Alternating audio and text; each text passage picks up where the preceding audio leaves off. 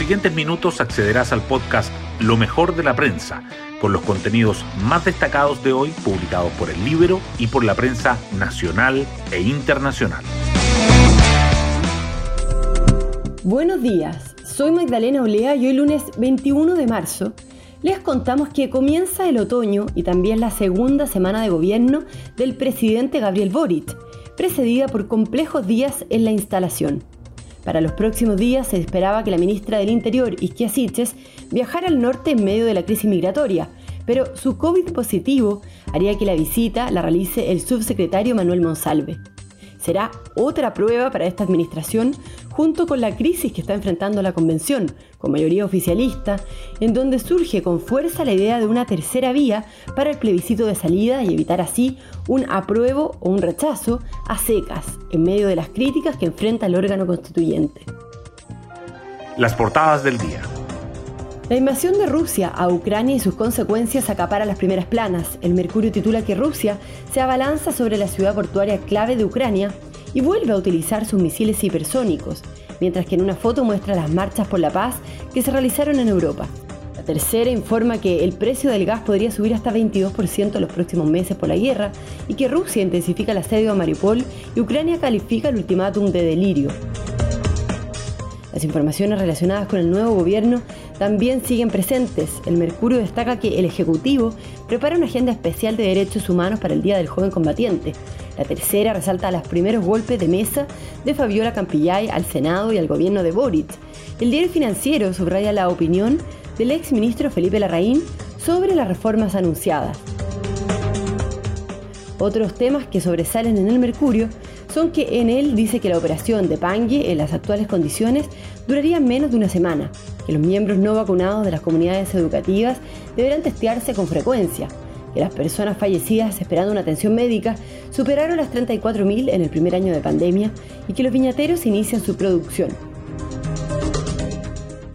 La tercera, en tanto, remarca los cálculos de los parlamentarios y de los convencionales ante la opción de una tercera vía en el plebiscito de salida y las tratativas sobre las normas de derecho de propiedad para volver al pleno de la convención. Además que Colo Colo golea 5-0 a Palestino y que Fórmula 1 arranca la temporada en Bahrein con el dominio de Ferrari.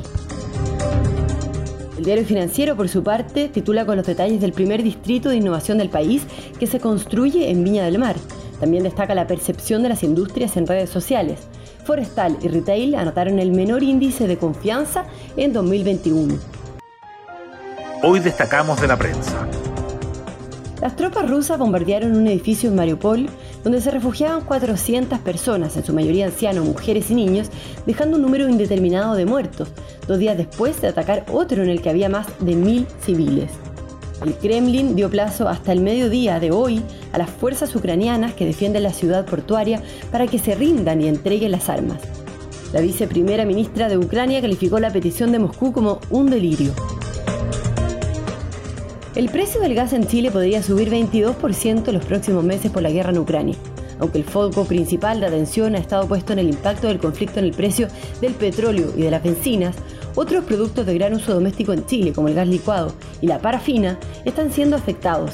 Un informe de Clape UC revela que el precio de referencia del gas natural licuado acumula un alza en torno a 36% a nivel externo desde que comenzó la invasión rusa. Para la parafina, en tanto, proyecta un incremento extra de 15%. El gobierno prepara una agenda especial en derechos humanos para el Día del Joven Combatiente.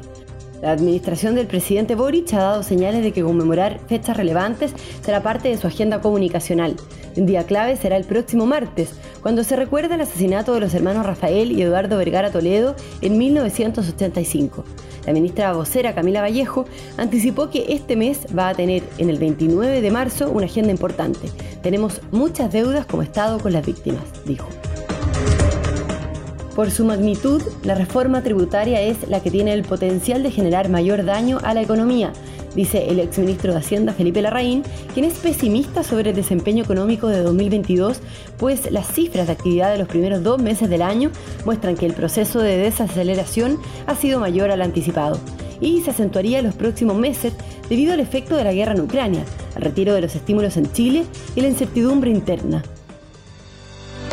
Y nos vamos con el postre del día.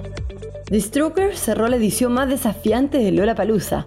La banda neoyorquina repasó su trayectoria en el término de un festival que se reencontró con el público tras dos años en que la pandemia impidió su realización. Kramer, por su parte, presentó un variado show musical.